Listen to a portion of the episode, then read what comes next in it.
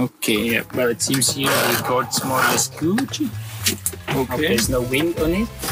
Good And, stuff, and I have to see, I, of course, I prepared some shite here. Ah, you have a mind map. No, I, I, I changed it. Now I have questions, hardcore questions. Oh man, no. But I started look with the mind map. Udani Ah, insane. Ah, Chile. Chile. Yes, yes. Ah, that's secret, secret. You will see. yeah, well, see. No, no, no. Então, uh, well, I have also prepared start, of course. Yeah, bom dia, everyone. Hello and welcome to this very first English podcast. We are sailing since more than a week now. Huh? Um, you maybe hear it in the background, some water slashing and bashing. And you also know that I'm not sailing alone, but with Danielle. Bom dia, And- bom dia, gente. and you already or heard his name often in my podcasts, but never more. So I think it's the chance to talk a little bit more about your life, your journey, and well, other stuff about Chile for sure. We should talk a lot. Oh, good. Uh, but maybe first, you're you're sailing now since well a long time with me, but non-stop for one week now, right? Yeah, yeah, one week from Natal to Cayena, Ah, nice. Saboa. And what do you do on a boat when it's just sailing for? Um, mostly, I think I read. Reading is the the biggest part of the of the sailing. What are you reading? Now I'm, I was reading some some science fiction book called Dune from the 1960s. It's a good book made by Frank Herbert. Wikipedia knowledge? yeah, yeah. He was uh, he studied peri- periodismo, and then his dream was to become a a writer, but he became a writer like later in life, like with 40, 50 years. And then he wrote Dune, and it became a bestseller. Right off, boom. Nice.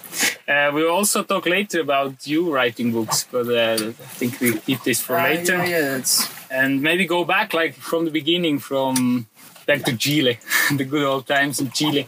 So you were born in Santiago, right? Yeah, yeah. And went to German school, started Yeah. pole vaulting, an Yeah. important part of your life too. I think we talk about this for sure. And later, or at the same time, studied engineering. yes. and then at one point started your voyage. But for sure, you had a really cool time in Chile. So let's talk a little bit about Chile. For example, yeah, well, yeah, or you have something. yeah, for example, what? I, I would make the question like this: saying, I visit you in Chile. I, I f- have a flight to Santiago. Oh, I come. We make the weekend in Santiago, and the rest of the week we we look at Chile. And you, Yeah, uh, well, what would we do? the cool thing about Chile is it's a, re- a really thin, a long country. the the thinness is cool because you have the mountains, the Andes that are really high mountains. You, I once climbed the um, the Leonera. That's a five thousand meter high high mountain.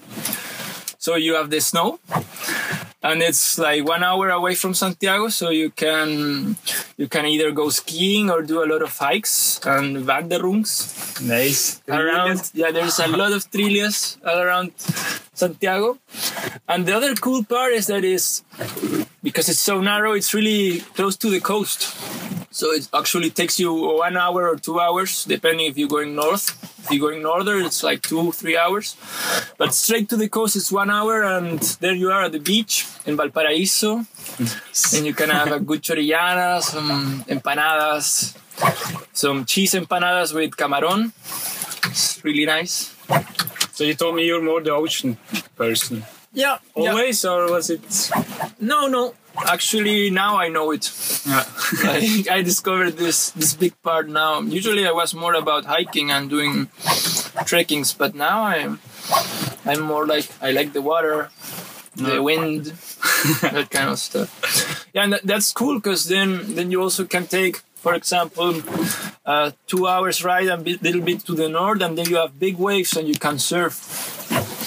So you, if you're this kind of rider guy, you can go to the mountain ski, and then the next day you can be surfing at the beach. Nice. Sounds a little bit like New Zealand. Uh, yeah, yeah, it could be. The only bad thing is that the water is really cold because you have this this current of El Nino that brings the water from the the Humboldt. current. the Humboldt current. Yeah, that's it. From the An- Antarctic. nice. So yeah, I would take you partying in Santiago, which is a big city. We have there eight million people. What's your favorite club? Do you have a favorite club? My favorite club. I hope it's still existing after all this Corona time. Yeah, yeah. I, I, like to go to Bella Vista. That's like a like a bohemian neighborhood. Uh-huh. And there you have a lot of pubs and clubbies, and there you go. And they stuff. play music. What kind of genre? Usually they play reggaeton. That's Nice. more of it, and also the techno electronic is is really big there. That's like more of. So you can also find some rock, some cumbia if you if you look Into this deeper. Yeah. But partying, like, uh, I think you always thought it's different than in Brazil. Like, how does a night of party starts, for example? Like with times and everything. Like, go through Ah, with like, times. Well, or if you not maybe if you met your friends, like for example in Yeah. Switzerland, we usually go don't go in bars. We start at someone's house Yeah. and drink a long time. Maybe at midnight you go into the club. Well, or, it, it starts uh, way later than here because the, the sun here goes down at five or six, which is crazy. In Chile, it goes down like at eight. So we actually meet with my friends. I like to meet early. I like to meet like at ten. But usually people meet like at eleven or twelve, and then they start drinking it at some house. And then after one or two hours, they go to a clubby. So actually, you go to the club at starting at 12 you're the early bird you arrive at the club at 1 or 2 and then you leave at 3 or 4 and what, what do you hours. drink? We, we skip this. Uh, there's one Um, yeah. favorite drink in uh, you for sure always drink when you're in well Chile. right now gin and tonic is like the biggest thing there but usually we drink uh, piscola. That's pisco is it's, it's a type of of uva how you call uva? Grape grape grape, grape distillate. It's a type of brandy but it's only made in this from these grapes that, that grow in the northern valleys of chile. There are six specific valleys where only this specific grapes grow and then you distill these grapes and then you get the pisco. Nice. And pisco with? With cola nice. Pis- pisco cola yeah yeah pisco cola ice and if you if you're gonna get gourmet you put a little bit of lemon or some acid Nice, nice. Okay, so you go in the club at, at one o'clock, right? Around more or less. Yeah. Listen to some reggaeton. Yes, dance, sir, you- dance some good you reggaeton. dance reggaeton yeah yeah that's uh, I, I miss that dancing reggaeton is nice Uh, yeah, we never had this in Brazil. Huh? no no there's it's not so big Well, we have been in Corona in Brazil, has to be said. yeah sad yeah okay, so yeah, and then uh, at one point you go home with Uber, taxi. Or, yeah yeah Uber is big there you I like to You have to, or you? I mean, is is it like? Is there one you, you talked about one barrio or something that has all the the clubs, or is it like really everywhere in the you city? can choose everywhere. There are some barrios that are more popular than other ones, but there are at least everywhere you, you can find something. Where I live near, there's there's really good place. If you wanna go to Bella Vista, you have to take a, a Uber that's like 20 minutes, 30 minutes. Ah, Okay. Yeah, I prefer not walkable. It's, it's, uh, walkable. It's If not, you uh, walk, you walk like two hours, three hours. Which you did. Been done. nice. So it's the Saturday. We wake up, big hangover. It's um Chilean breakfast. Ah. What would this be? I, I think that's traditional. That's like you make some eggs, some some bread, some avocado. nice. Avocado is always big. Avocado on the bread. A different avocado I, than I Brazil. I like to eh? put my bread with ham, avocado, salt, Yeah. and I take uh, orange juice. That's my that's my breakfast. classy one. Yeah, juice we never had on the boat, huh? No, French no. Only water. Ah, but we have this pulver juice. Ah, yeah, true, true, yeah. Suco but em pó. Muito natural. so then weekend Saturday, maybe we is there some cultural stuff in Santiago you like? Some well I, I wouldn't Well. know to answer this question for my city. but Yeah, there's Like a classical city tour or Yeah. something if you if you have there's this big chapel of of all the religions. Templo Bahá'í, Bali. It's the only chapel there is in South America. It's a really nice architecture. It seems like a lotus flower that it's still like it's going to bloom soon. yeah. At least that's how I imagine it. Uh, And I've never been there, but they say it's beautiful. so we could go there together. There's also one big skyscraper. There are two big skyscraper, and they were made like ten years ago. And the second one is like twice the other skyscraper, so you can see the. It, was made by Paulmann, the owner of the big of Jumbo. That's the big chain, a supermarket chain Ah, in, in Chile. And he Yeah, had to thinking put his big D in the middle of the city. Uchumbo. Oh, Jumbo. So actually, what tourists do a lot is go on top of the of the skyscraper, and then you can see whole Santiago in the middle of the valley, the mountains with snow. Nice. That sounds really perfect. nice, nice view. Yeah, I was thinking when you said like the biggest skyscraper, who would own it? I, I maybe thought about some guy who has uh, copper mines or or Yeah. maybe fish. Fish is too a big export in Chile, Actually, right? Or, actually the, the, the most rich people are the ones who own the mining industry. Fishing is, is is big, but it's not so big. Yeah, I think the cash is not so the big. salmon industry is really big, but I think they're going down because they're not so good for the environment. uh, Usually, uh, the industry in Chile is copper and foods like grapes, apples, fish, um, fruits in general, like berries. Yeah, that all grow in the northern part, right? No, no, Or- in the south. The berries, the fruits in the south. In the northern part grows the the wine, and in the north north there you have copper, and now they they discovered a big lithium.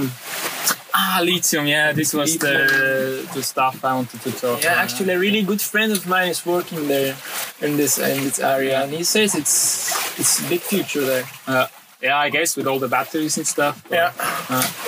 So yeah, let's leave Santiago behind, and we have a week time. Where do we go in Chile? Well, I, I would take you to to my parents' house in the south, in Puerto Varas. Uh huh. Yeah, there's that, that, scenery is more like I would imagine like Switzerland or Germany, like green cows, trees, lakes, and mountains. Oh. Nice. Yeah, Some would take you hikes there. Ah, but since you already know this scenery, Yeah, I think I would take you north to the valleys where they make pisco and wine. That's a cool experience. Yeah. And they also like to. There are some mystical valleys where you can take some psychedelics and stuff like that. That's that's, that's also cool. That's also cool. Ah, but um, the indigenous people of, of Chile, they live there, or are they, sp- or were they spread it all over? Or The, the northern ones are all extinct. They were Yeah. mixed with the with the colon the Spanish colonists, and the southern ones are the Mapuches, which proudly they say they are the only country that survived, the only yeah, people who survived the Spanish, uh, actually maintaining their their kingdom, you could say. but they live mixed with. They're, with they're tribes, and what they but there do are no is villages with only these people in it, or, or are yeah, there? yeah, they are. they are. They are. They still exist. Yeah. And so they you are- wouldn't talk Spanish there. No, they speak Mapudungun. yeah, and they they they have problems there till today because they survived with guerrilla warfare in the colony, and that's Uh-huh. because you kill one lonco, that's the the owner of the tribe, and then another lonco gets elected, and the tribe survives, Yeah, yeah. and so they would they would always stay there. And But- be a pain in the ass for the Spaniards. And what happens now is they, they give them they have the right for their land, so they give them their land, and some colony some people claim the land as theirs. And they, there is a huge land claim problem. Ah, and there's there have been some terrorist attacks they they say from Mapuche side, but I think it's from both sides. Yeah. Then they they blame the police, and the police blames these guys. There are some guys missing. That's that's that's not so so beautiful. No, no, that one's still going on. That's crazy. Yeah, yeah, Even though theoretically they would have to write right, for Yeah. the, for this land. I think that was also one of the reason of the big uh, social uproar we had in November 2019. Yeah. But you also have some influence of this culture, right? Uh, of the indigenous, like some words that got into Yeah, yeah. Chilean A lot, a lot of, of words. For example, bebé, baby, we say guagua. that really sounds mapudungun.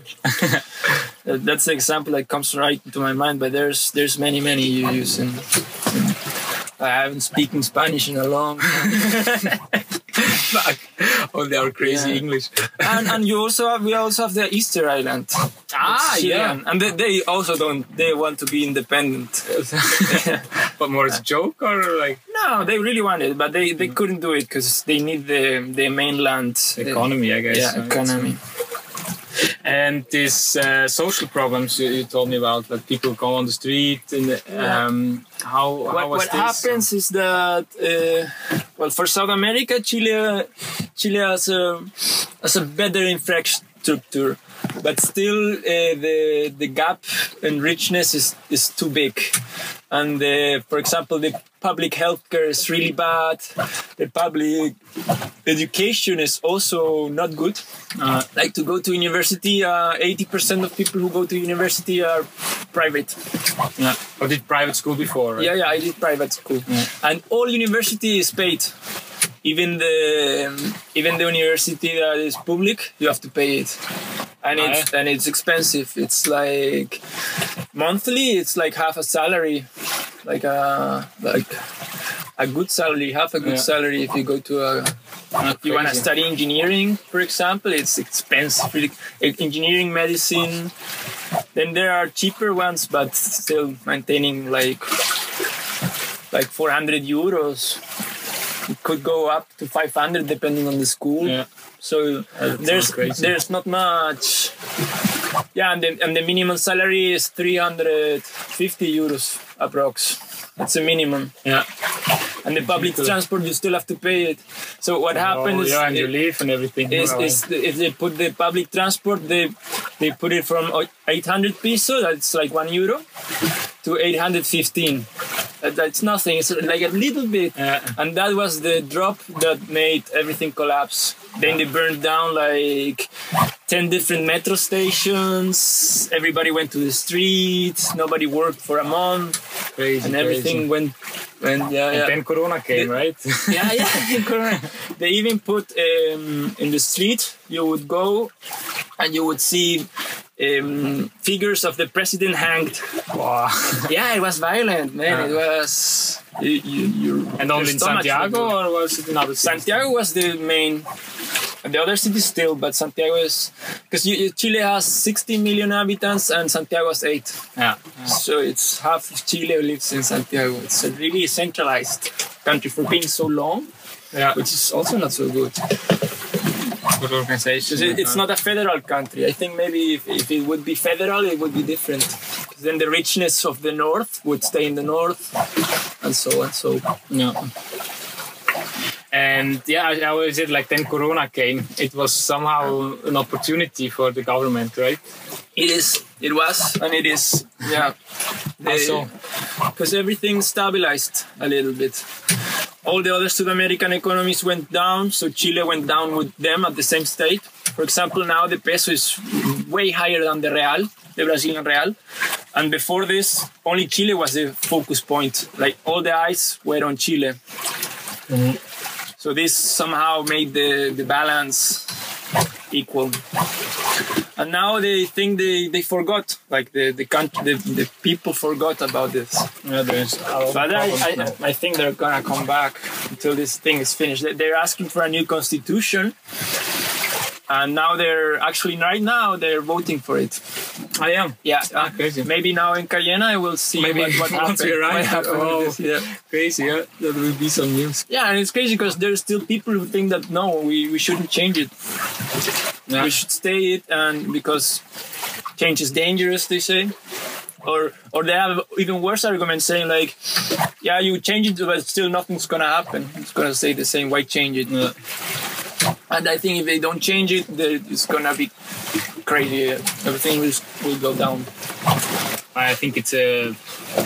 I have no clue about this constitution, but there must be some people who take profit out of it today, how it is now. If you say like yeah, yeah, that, that I don't know.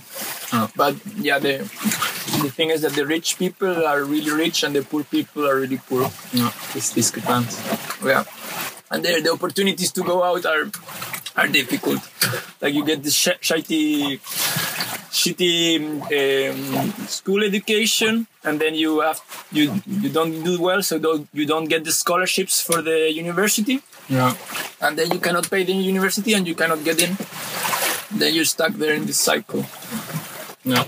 and, and somehow they have also this this belief system that you have to st- study something in university to, be, to go big they, they don't like this for example being a mechanic Yeah, starting there. yeah Ah, crazy.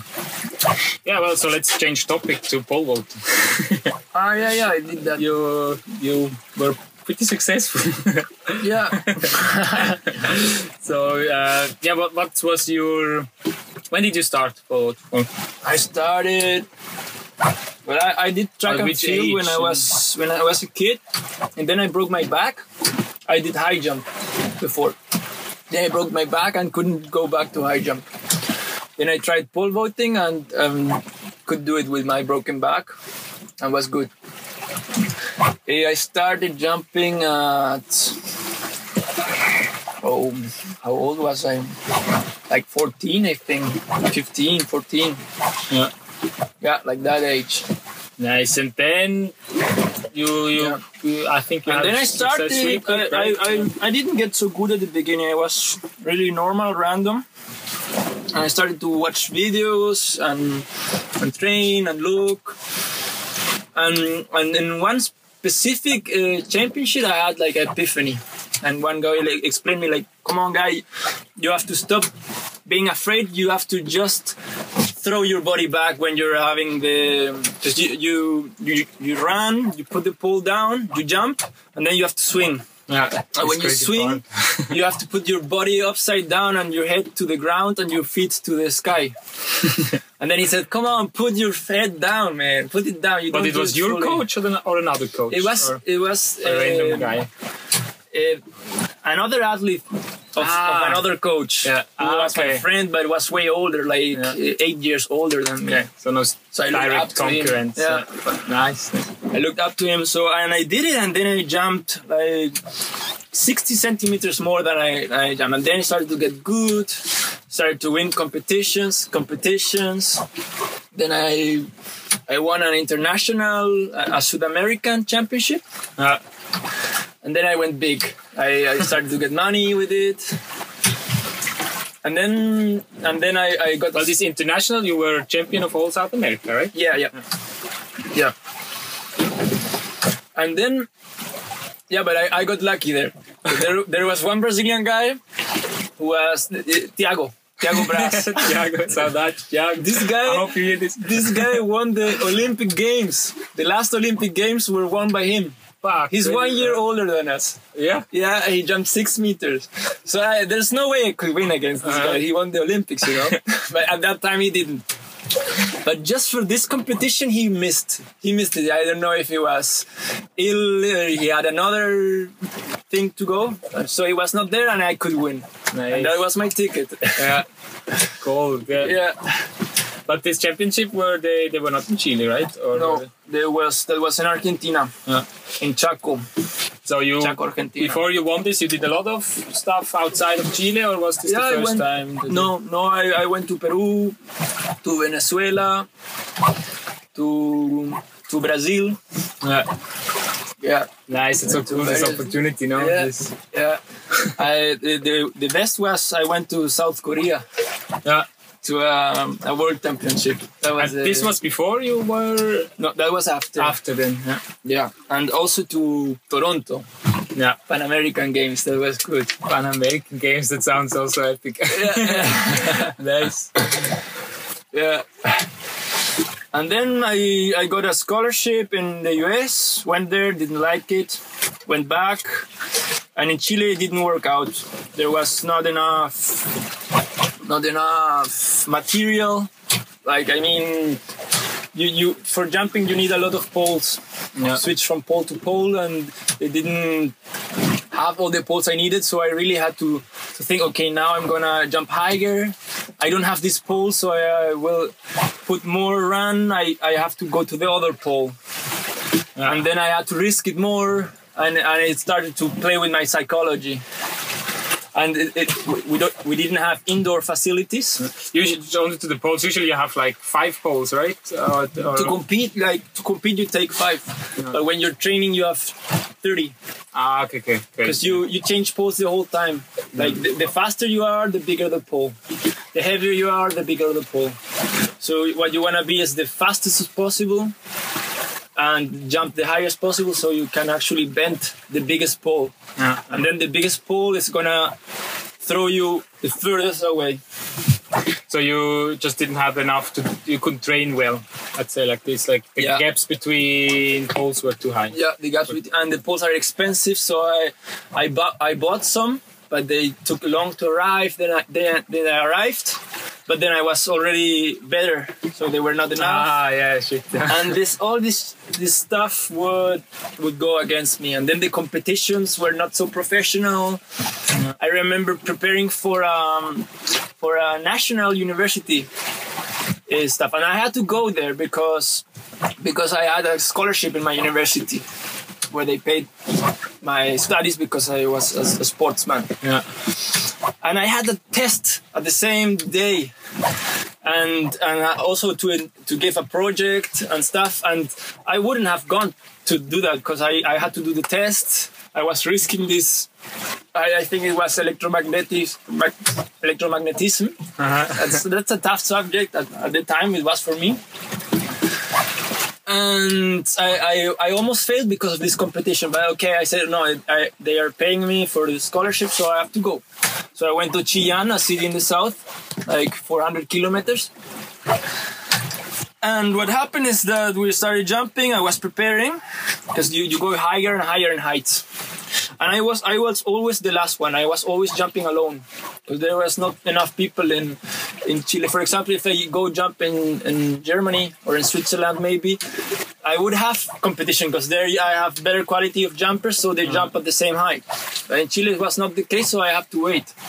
So playing on your own level somehow. So and when I had to compete, the another rapaz, another guy, he broke the bar.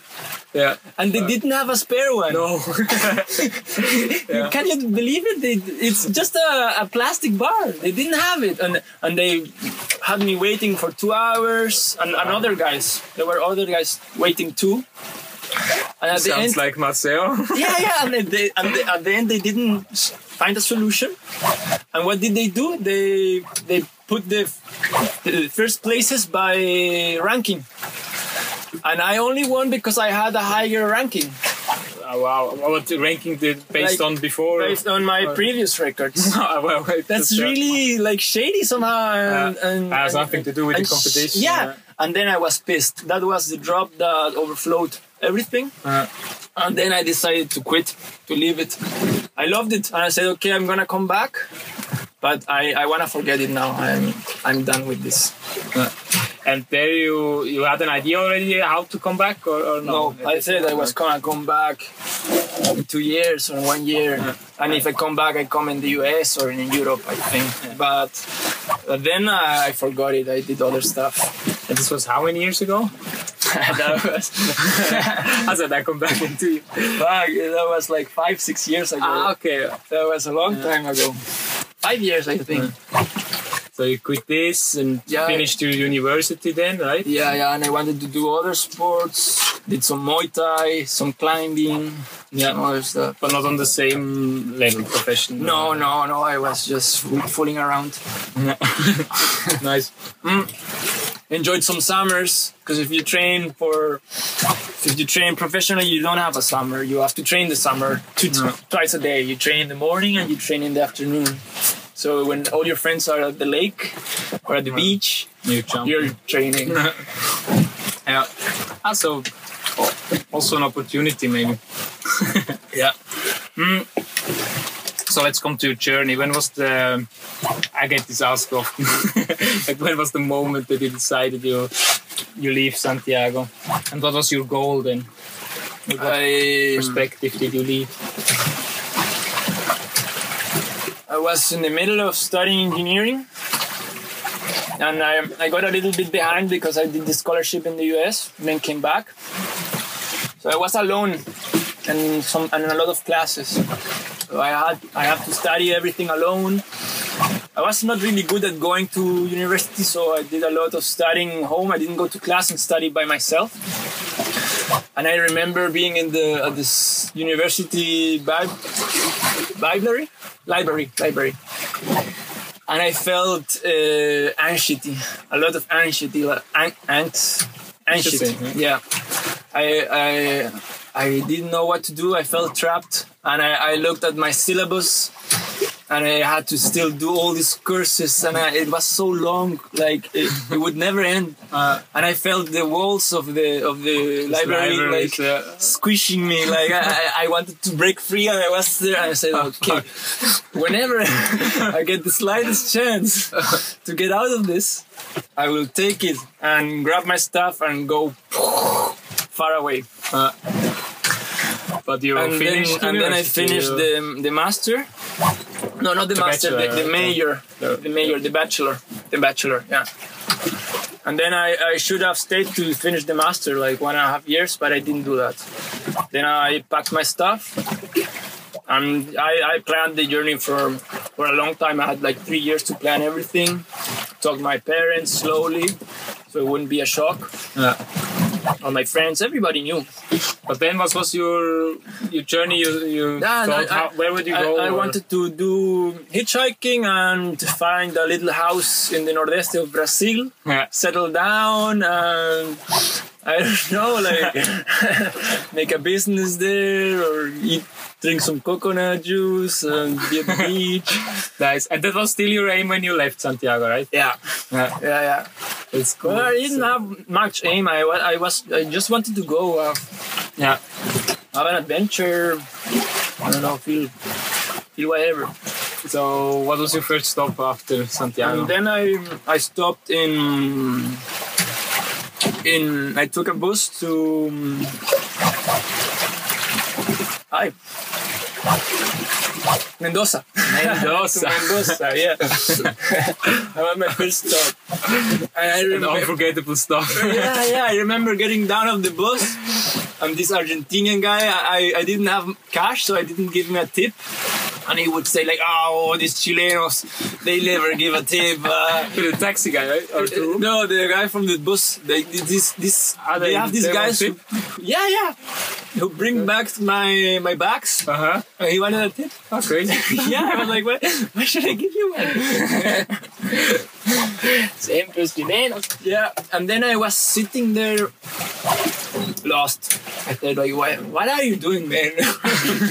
You should go back, finish your career, so you can get uh, make some money, buy a house, and, and be happy, you know, have a tranquil life. I, I was there, lost with my backpack, sitting there. I didn't know where to go, what to do.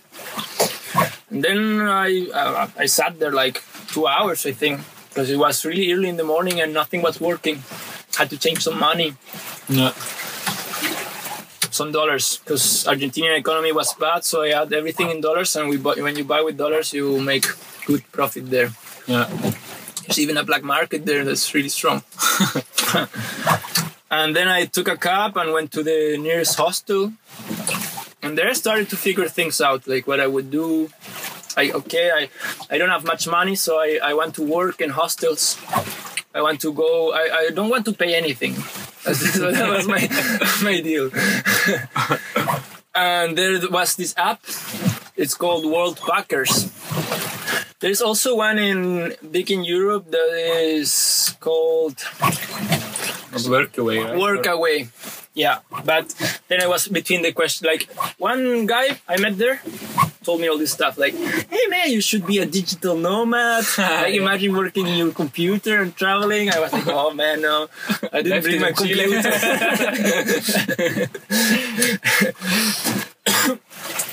and and then I said, okay, I'm going to direction Brazil, so I will download this this World Packers. I downloaded, it, played around a little bit, but didn't do much.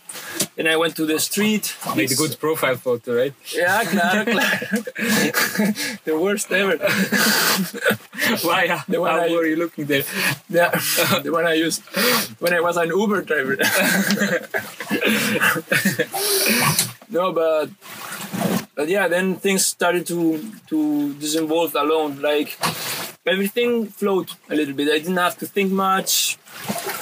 I feel like when when you're courageous and you take the step, somehow the world helps you. I I, I only met good people. No Yeah. one would, except one taxi driver, the first taxi driver. He would. You wanted some tip too.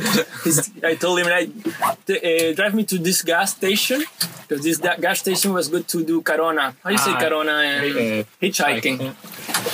And he and he drove me to another one, a really close one, and charged me a lot of money because I thought that he, we were going to the faraway one. Then Ah, I yeah. got down the cab and I was like, oh man, this guy put the finger up my ass faster. Yeah, but that's somehow normal, I would it's say. okay. I mean, that was the first guy I met. He was the only person in my whole trip that was uh, bad with me. yeah, you never got robbed, never No, got. then I started walking and got into some really bad neighborhoods because this Ah, cab yeah. driver put me in this bad position. and I was walking there, I saw these these trashy houses that, that were not even houses, were like sticks with this zinc walls, like Ah, metal yeah, yeah, yeah. walls, and people looking ugly at me. And then some some um, how you say um, this car with a pickup a pickup truck Pick up. Uh, stopped and said, "Man, what are you doing here? They're gonna rob you. They're gonna point you with a gun Uh, because they do it with gun at gunpoint." So, Come on up. I get up, helped him moving some motorbikes, and then he drove me to the Carona place, and he Nice. saved me. first good guy you met then. Yeah, nice. yeah. And then then I was in in Cordoba, which is a really nice city too. Is that's next to Mendoza? No, it's a little bit far away from Mendoza, but that's beautiful. I think that's the most beautiful place I was in Argentina. Yeah. Yeah. Good There stayed a, a while. Uh, there I met a girl on Tinder. and and we had a good time. No hostel needed. and, no, and uh, then I stayed with her uh, a week or so. yeah. Stayed together, and she showed me around. That in that case, Tinder was really really nice. Nice. A good a good wingman. Yeah. Yeah. Yeah, and then I made this. I, I I made this when I was with her. I started to to work on my my World Packers profile, yeah. and then I find this this place to work on Iguazu, the limit with Brazil with these big uh, waterfalls. Waterfalls, Oh, Cachoeiras. yeah, that was cool. there and uh, there, stay working. You you work. You don't win money, but they give you. They gave me one one breakfast, and they're staying there. Uh-huh. And I only had to work five hours a day, and I had two days off, which was nice. And I worked at stirring beer. They had a brewery there, so Yeah, that was really good. So. I Also learned I- stuff, yeah, right? yeah, I learned about beer, and I drank like crazy. beer. They say, yeah, you have to be careful because you never know. But uh, whenever they didn't look, knew. yeah. You never know, but I do. yeah. Yeah, and then I I hitchhiked to Brazil. Some old people took me, showed me, they brought me to some churrasco place. nice. I didn't know any Portuguese, so I was quiet there and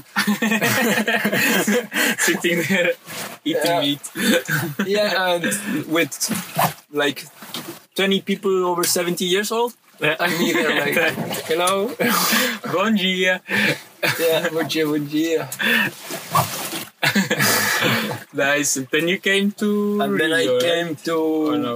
to um, no to Porto Alegre. Ah, claro, claro. There I paid a hostel for one day, and then I found um, an voluntariat in, in Cabo Frio. Yeah. The And there I worked cleaning bathrooms, replacing bed sheets. I sometimes But this was the. Ocean Hostel now? Yeah. Ah, and then and then I started to work at the bar. But at the, at the beginning, I was cleaning bathroom, Yeah. the bathroom. That was cool. That was like a party hostel, Yeah. and they Yeah, we have been there together later Yeah. on. But, yeah, yeah. but at Corona times it was empty. Is. and then Rio. There I worked at the bar. That was a nice nice time at the carnival. Nice. Carnival in Rio. Yeah.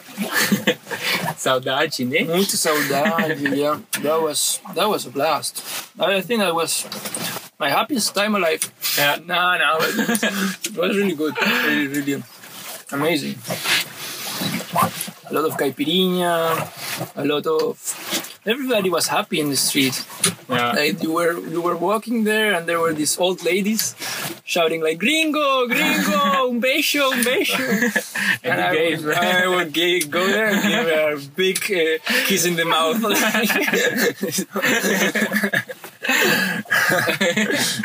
nice. Carnival. in which uh, neighborhood were you there mostly? I was in a um, not in a traditional neighborhood. I was in a more in the center of Rio, like more shady in Estacio. Yeah. yeah, yeah. The Everyone is smiling if you tell like, yeah, we have been in Rio in Estacio. Everyone's like, yeah, but why? why would you go there? yeah, it's really ugly somehow. Dirty streets.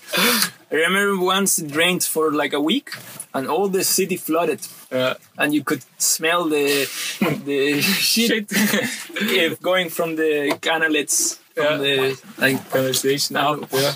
and it started i was i was away like in the Selarón stairs that's a really common we were there together Yeah, yeah, yeah. saw some monkeys there you remember some micos Yeah, we sneaked into this. yeah yeah there it was closed because Uh-huh. of coronavirus a dangerous place is there to be. yeah. some old lady shouted at us like hey you don't have conscience Yeah, yeah. wear a mask I remember we had a mask did we somewhere. Yeah. The back. Yeah, and then I started walking back, and all the street flooded, and I had this like water till my knees. ah, I think there I got some sexual transmission disease for for sure. there it started. The It started- started. oh, meu Deus. Crazy. That was Rio. Rio de Janeiro, yeah, Rio's. Yeah, I think it's the best place. Nice. And then you made another profile, a Find a Crew profile, huh? Yeah, yeah, yeah. Then I wanted to. I had the big idea to cross to Africa. Because I, I wanted to. I, I stopped my dream about going to to, to Nor- Nordeste and living in a hut there. I I now wanted to go to Europe and pole vault again. Yeah. So With the, yeah, I believe that it would work there better. Like the, the they would Yeah, have yeah, this I- plastic I- thing and you I have know. the bars to train. I know that, that in Germany they have a really good pole vaulting school. I aim for that. I I will have my last shot there. I'm already old for it, but I think I, I'm enough. I can still do it if if I if I'm smart with the training and don't don't get injured. I think that's I have to to have a, a strategy that's slow and steady. Mm-hmm. That is slow, slow, slow, but no mistakes. Yeah. So that's still your aim now, right? Going Yeah. to Germany and Yeah, yeah, that was my aim when I met you. Yeah. I wanted to be in Europe in in June 2020. Then, Wow. but yeah, yeah. Then I was at this, Rio de Janeiro hostel. At this Rio de Janeiro hostel, and I wanted to go to Africa like badly. I want to have an meet no Africa and hitchhike my way up to Europe. So I said, okay, I'm gonna work at the at a charger at, at a cruiser. uh-huh. How, how do you say the the ships with contain- Cruising container ships. Our container, yeah. Yeah. Cruising is more with passengers. So I went to the Rio docks and started talking like to the to people, and everybody was, "Hey, what are you doing here? Who are you?" no, no, go to the offices. Like I imagine myself going to the docks and seeing this captain in this big ship and saying, "Oh, you're the chosen one. Come with us." Getting some fish slapped in your head, like. And I go to the crew, and it's all brave seamen, but they are they look at me ugly, and then slowly I, win their their hearts. respect, uh, yeah, their Going out in a storm, closing Yeah. some hatches. Then I eat with them in the some shitty soup in the. yeah, exactly. But no, that doesn't work like that anymore. No. Times of internet ruined it. Internet is a good tool, but also makes everything different. So I went to these offices and they said, "Oh, do you have a LinkedIn profile? Well, you need a LinkedIn to do this." And then we contact you, like you make a request. I, I don't know how that worked. Uh, I, I I don't have a LinkedIn. but uh, maybe I should have one. Maybe I will. I don't know. Ah, I think meanwhile it's it's become important. Yeah, Yeah, yeah, yeah. All my friends have Yeah. LinkedIn. Like, get this email. Yeah, exactly. And I was like, hey, no, I, I have Instagram. This doesn't enough for you. Yeah, yeah, yeah. But WhatsApp. Why do you? Why do you want? What's it, the Instagram? yeah, and then I was broken. Yeah, I tried this for a week, different places. I even went to the MSC. It's like a big company. Then I tried cruisers. And you need a contact there, like uh, someone who recommends you and some experience, some special courses. You cannot go there and learn it uh, on the fly. No. There's no way. And there I was beaten down at the at the hostel where I worked. There I worked as a barman. School stuff. There I learned to do good caipirinhas. Yeah, Important. I can tell. And there some hippie told me like, man, why, why don't you make a profile in this find a crew stuff? Like maybe you find a captain who, who wants to cross to South Africa or some other African country and takes you with you. And okay, I, I was not really, I didn't have much hopes in that stuff. Like I didn't believe that, like who would take me? I, I have no experience. Like I'm some random backpacker, some random hippie. now. and and yeah, I made the profile. I put some. I had some pictures of of the of the sea I had taken in Cabo Frio because in Cabo Frio it's a really beautiful Yeah. sea color there. 80. When I made this hike, yeah, yeah, with the. hike. and um,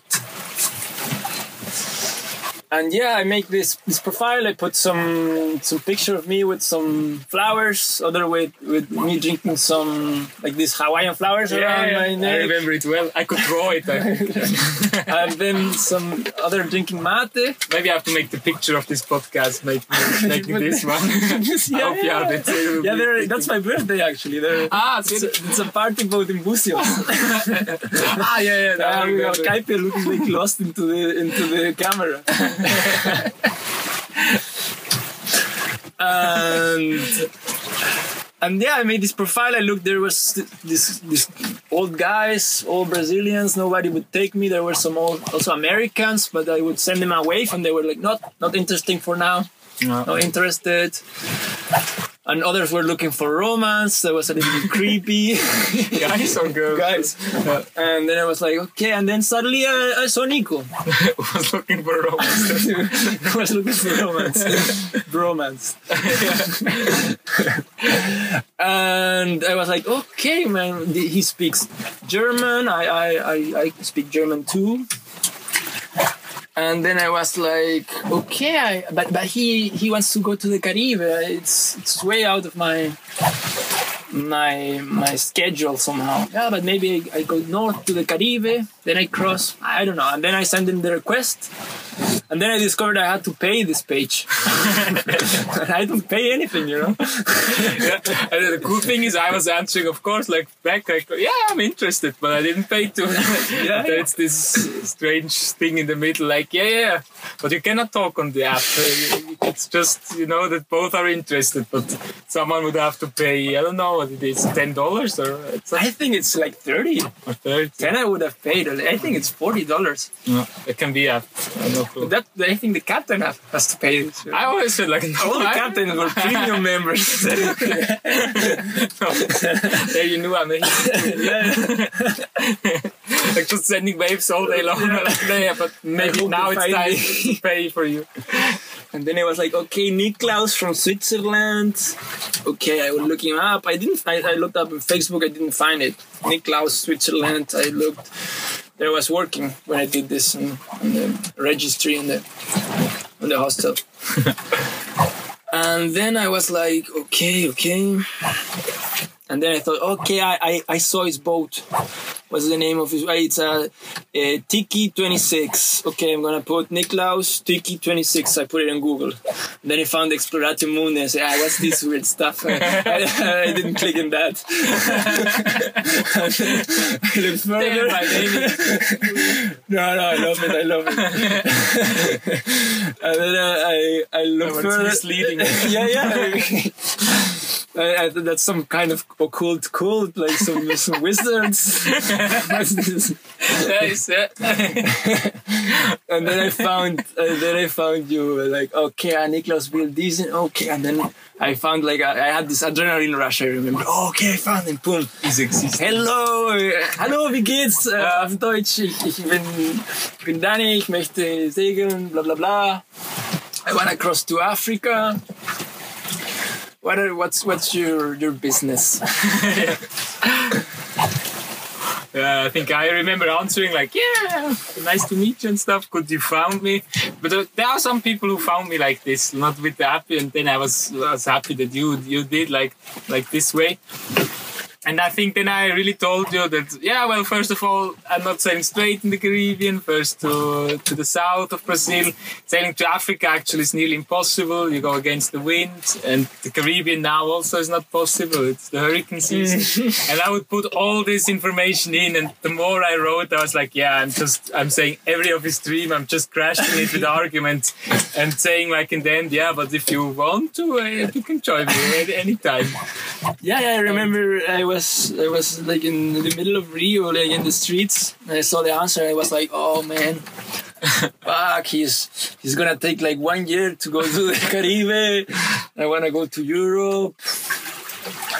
And he's going back down, like I, I have to go to Salvador, and he's going back to Rio. Like it's like some some trick. So I would go back. I I wouldn't go forward. That's what I wanted. And then I told him that I was gonna think it. Uh, I, I remember getting this message. I have to think about it, and I think 12 hours later. Or? Yeah, yeah. Then I meditated. I sat down and thought about it. And it's crazy. Like this, this voice inside me told me like, go, go, go. I asked like, should I go? And, and, and when I, when I thought about no, I, I felt really sad. and when I thought about yes, I was like, oh, go, go, go, go, go, go, go, go. And then I said, okay, I'm gonna take the leap of faith. Do it. yeah. And it was this message. I mean, I knew nothing about you, but only that like 12 hours later already a message came, bro, I'm in. I'm like, whoa, that's, I thought that it was all I needed to know about you. Like, okay, I think he, he fits on the boat. And yeah, well, then we had this phone call, talked a little bit about our plans and stuff. I, I promised you to be here in French Guiana in more or less June, right? Yeah, May yeah. or June. Now it's uh, end of October. it's only time. It's only time. it's only time. Yeah, so we had a, we had a good time there. I, I think a lot Yeah. of stuff we saw on the boat. Best time. Maybe how Best. what was something you imagined different of sailing? You'd never sailed before, and then you got on this boat in Salvador. What I what I really imagined different was that I imagined uh, that you always would see the coast. Like Yeah. when you would go really close to the coast, like always like somehow I, it was really cartoonish. So I imagined like like 30 Staying meters the of the coast. code. Yeah. And that's different. Like you, you actually do this these big crossings where you're in the middle of the blue, which is completely beautiful. Uh, Yeah, in the middle of the blue, and there's no way out. Like you're there, and you have to face it. have to see, you see the stars. Eh, You feel the wind. That's when also there you discovered the love for ocean, for water. Yeah, yeah. Nice. So, yeah, our plan is now to arrive more or less in one, two, three days. Yeah. Cayenne. The wind is getting slower and slower. Yeah, really, with each meter we sail here, it's it's getting weaker. We have 100 miles, 100, a little bit more than 100 to go. Usually we did this in 24 hours, but now I think, Yeah, we were doing record 150 miles a day. yeah, it was, it was crazy sailing from Natal to here, but now it's getting really slow. And um, yeah, what will we do in Cayenne once we we, we Um, we will meet Julio. Oh yes, Julio, the French captain yeah. of the Venus. the Venus. Yeah, he's a good guy. He has a cool reggaeton sound. I will put this in the description of this uh, of this podcast too. And um, Yeah, the thing is with Cayenne is that maybe we have to do quarantine for two weeks. And, Inshallah. and I, I think that's not possible. no, sir, sorry. I, I really appreciate that you say this, but we, we cannot. Yeah. we did our quarantine in Maceió, you know. We, we already did that time. Yeah. 40 days there, it was enough. We, we know it.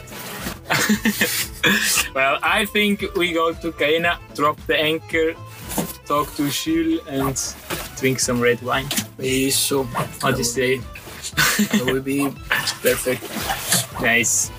So uh, Yeah, and, and, the, and the cool thing about these Guyanas is here in South America, at least nobody knows them. They're like really mysterious. Nobody knows what happens in, in Guyana Francesa, Suriname, and, and Guyana. Yeah, me neither. Yeah, and I have They're- no friend that being there Yeah. except for she. They're the only countries that don't speak Spanish, except Brazil that speaks Portuguese. Mm. They're, they're the the South American asses. Learned some good German words here. The South American Aussies. nice. Yeah, well, I would say we end on this um, on this Aussie uh, quote and uh, keep you up to date, of course. Thank you, Danny, for this really nice podcast. Nada. And um, you hear from us. Ciao, ciao. Au revoir. Au revoir.